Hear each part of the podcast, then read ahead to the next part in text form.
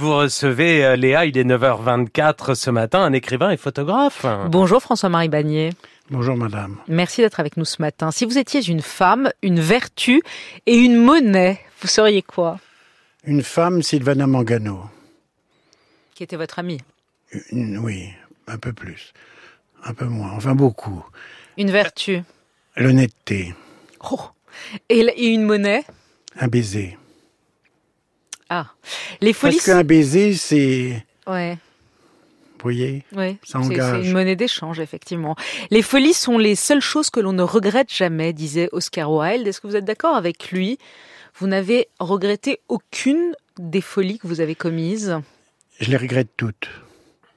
Je les regrette toutes parce que, par dandisme, par esprit de contradiction, faire l'imbécile se paie toujours. François-Marie Bagnier, la France entière a découvert votre nom lorsque vous avez défrayé, défrayé la chronique politico-médiatico-judiciaire avec l'affaire Bettencourt. Il le connaissait déjà. Le tout Paris le connaissait déjà, la France entière pas vraiment, je suis désolée de vous le dire. Mais c'est vrai qu'aujourd'hui, tout le monde vous connaît, vous bénéficiez d'une popularité, je sais que les gens dans la rue viennent vous saluer, etc.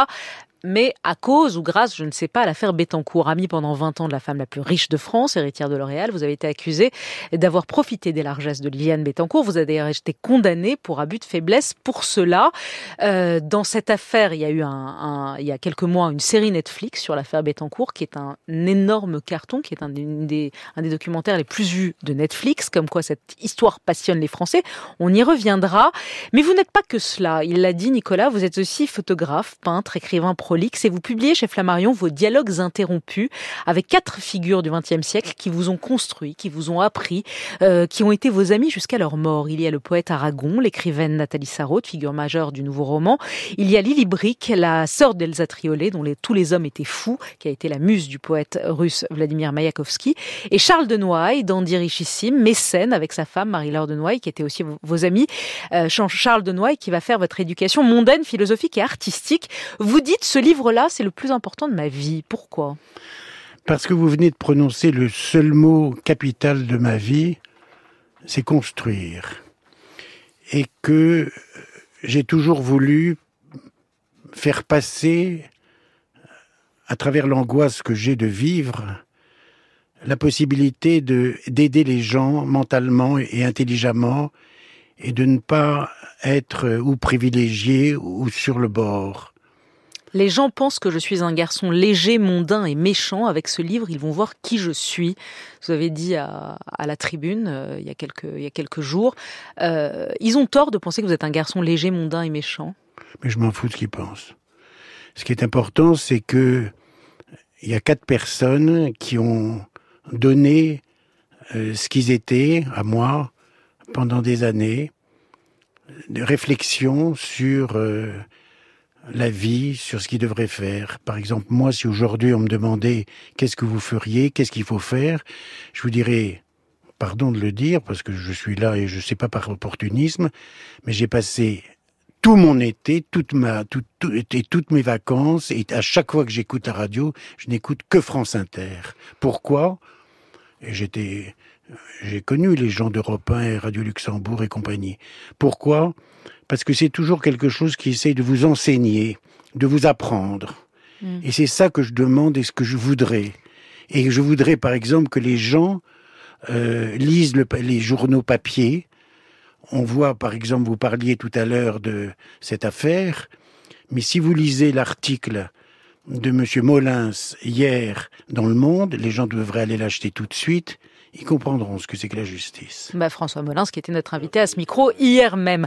Les pages avec Aragon, les pages de votre livre, c'est quoi? C'est la retranscription de, de votre journal, parce que vous écrivez votre journal depuis que vous avez 12 Oui. ans. Ce qu'on lit là dans ce livre-là, ces échanges jour après jour, euh, 21 avril 1970, euh, tout ça, c'est c'est c'est ce- c'est ce que vous écriviez tous les soirs en rentrant chez vous après avoir discuté avec Aragon? Est-ce que vous savez ce, la substantifique moelle?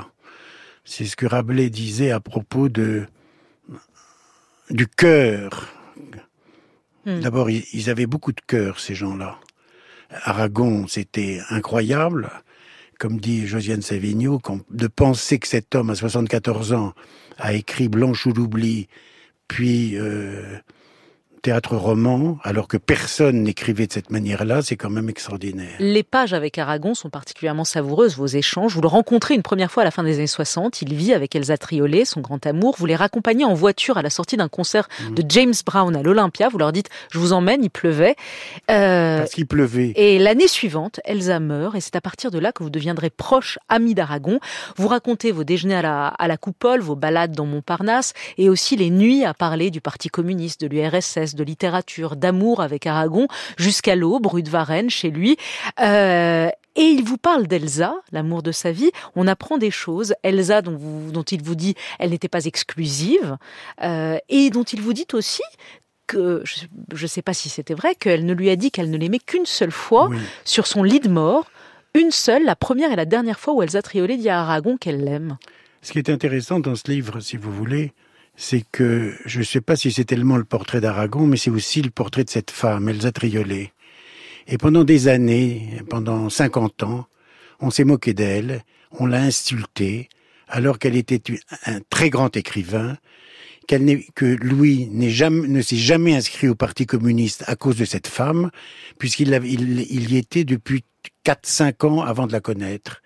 Et pendant toute sa vie, cette femme a été moquée, a été vue comme quelqu'un de traviole, et c'était quelqu'un de absolument remarquable. Et ça faisait souffrir Aragon. C'est ce qu'on, c'est ce qu'on lit dans vos, dans, dans, vos pages, que cette manière dont elle était euh, méprisée, d'une certaine manière, haïe. Pourquoi Ça le faisait souffrir parce à lui. Que, parce que les Français sont très racistes, et parce qu'elle était russe, et parce qu'elle était juive, et que c'est dégueulasse, parce que mm. c'est une femme sensationnelle. Et d'ailleurs, vous parlez de sa sœur, Lily Brick, Alors, qui a été aussi votre amie. plus exceptionnel. Parce que tous les hommes étaient fous d'elle, vous dites. Oui. Euh, muse de Mayakovsky, et là aussi, il y a des. Mais Mayakovsky, c'est le plus grand poète de Russie, et c'est surtout le poète de la Révolution.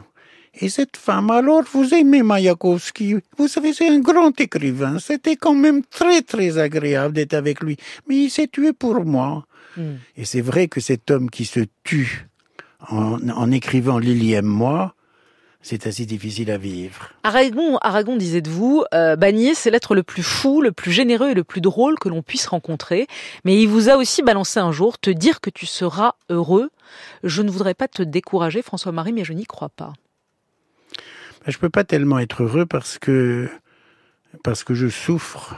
Aujourd'hui, par exemple, l'histoire de Navalny et de sa femme qui va être assassinée par cette ordure de Poutine, c'est dur et parce que je suis triste de penser que euh, il va y avoir dans l'éducation nationale des classes pour ceux qui je peux pas penser même que les députés voteront ça pour ceux qui sont des mauvais élèves. Alors il y a les classes pour les mauvais et des classes pour les les groupes de niveau. Oh, c'est une honte. C'est un scandale. Et alors on est quoi? Moi j'ai des enfants, alors ils, travaillent bien. Ah ben non, le mien est dans la, dans la classe des ratés. C'est incroyable. Hmm. Moi j'étais un très mauvais élève. Oui, vous êtes parti, vous avez euh, non, mais arrêté l'école à 17 en classe, ans. C'est pour ça que j'ai des, des jambes merveilleuses quand même, parce que j'étais toujours debout, parce qu'on me renvoyait. J'ai jamais assisté à un cours du début à la fin, on me mettait toujours à la porte. Ouais ce qui vous a d'ailleurs euh, valu les coups de votre père, oui.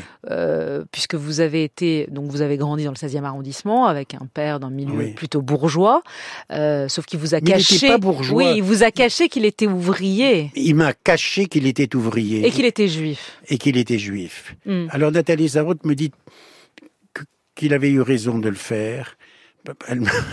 Mais vous, vous le lirez dans, dans le livre.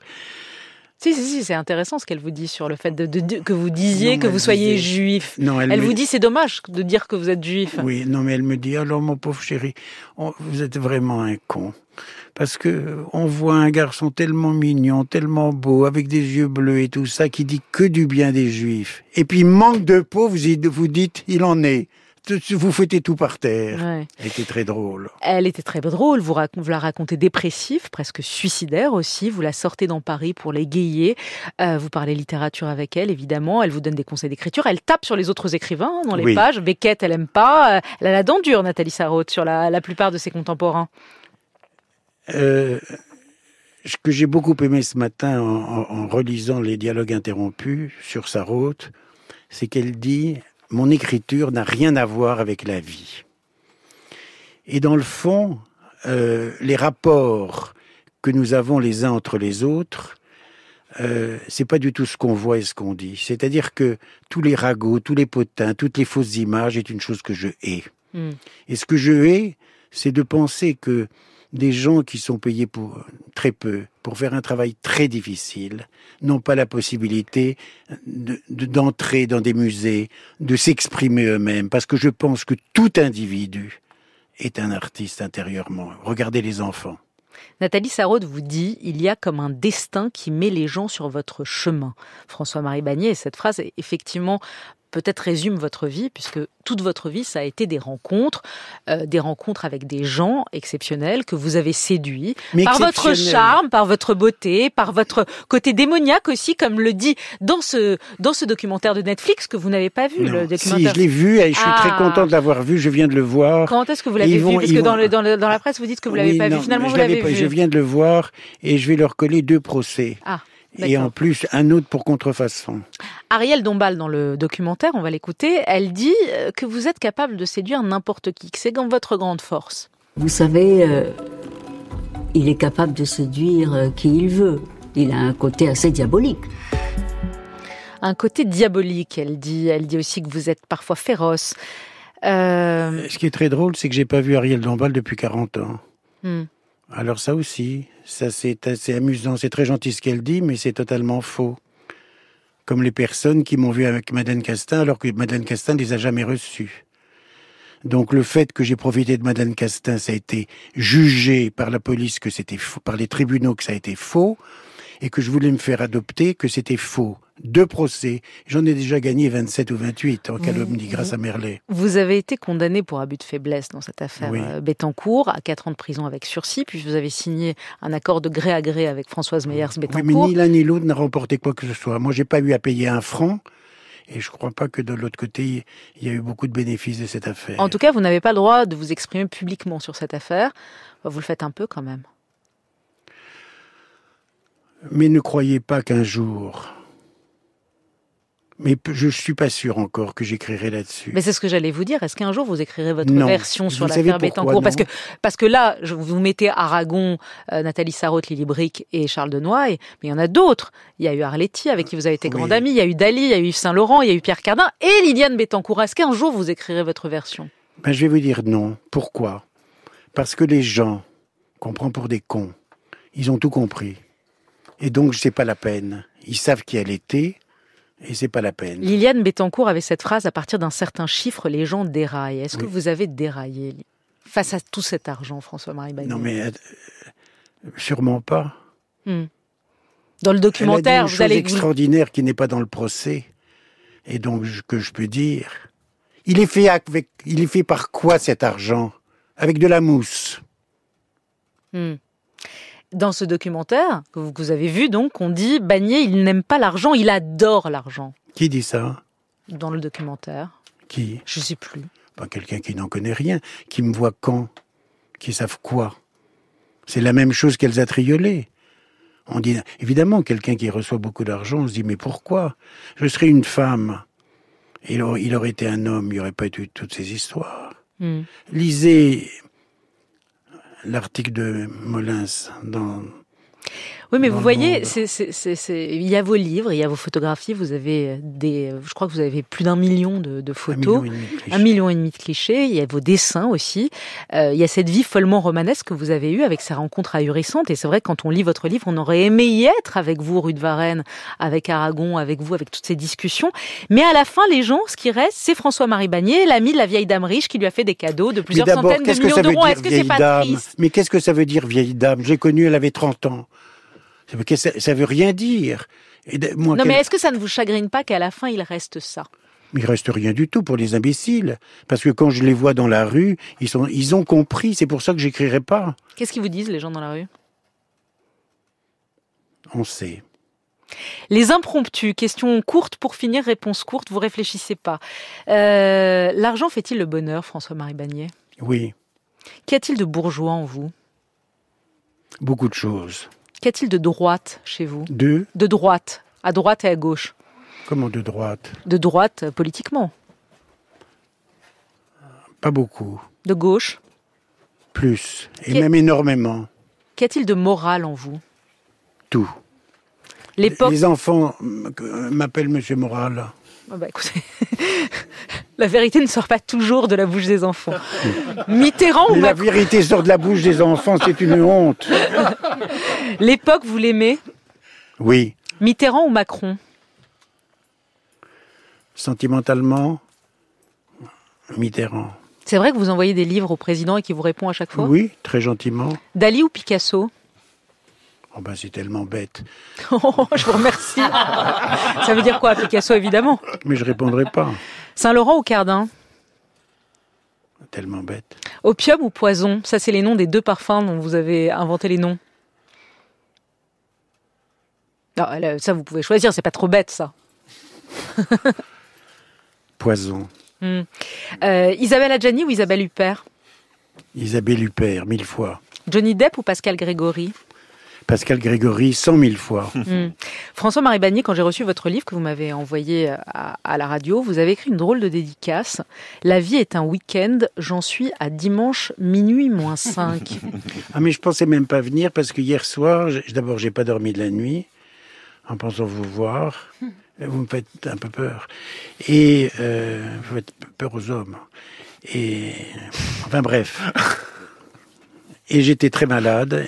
Et je pense que j'en ai pour deux, trois ans. Parce que je vois les gens mourir. Je sais, par exemple, je peux, je peux dire à tout le monde là, quand ce sera. Ah, vous êtes voyant en plus? Non, je dis ça pour rire. Hmm. La mort, elle vous fait peur? Ah, du tout. Je m'en fous complètement. Vous pensez parfois à ce qui sera écrit sur votre euh, épitaphe? Je sais. Ça, ça- ce sera je reviens. Euh, Marie-Laure de Noailles disait de vous, il a la voix de Cocteau, les cheveux de Saint-Saëns et l'allure de Rimbaud. C'est pas mal. Qui a dit ça? Marie-Laure de Noailles, votre amie. C'est la femme que j'ai le plus aimée. Et Dieu dans tout ça Comment? Et Dieu dans tout ça Ah, mais non, écoutez, je suis pas un imbécile. Il y a, euh, enfin, non, mais comment vous osez me poser une question pareille Dialogues interrompus avec Louis Aragon, Lily Brick, Charles de Noailles, Nathalie Sarraute, c'est chez Flammarion. Il y aura un tome 2, un tome 3. Et on n'a pas le droit de s'embrasser après Non, on n'a pas le droit. François-Marie Vanier était notre invité. Très belle journée à vous.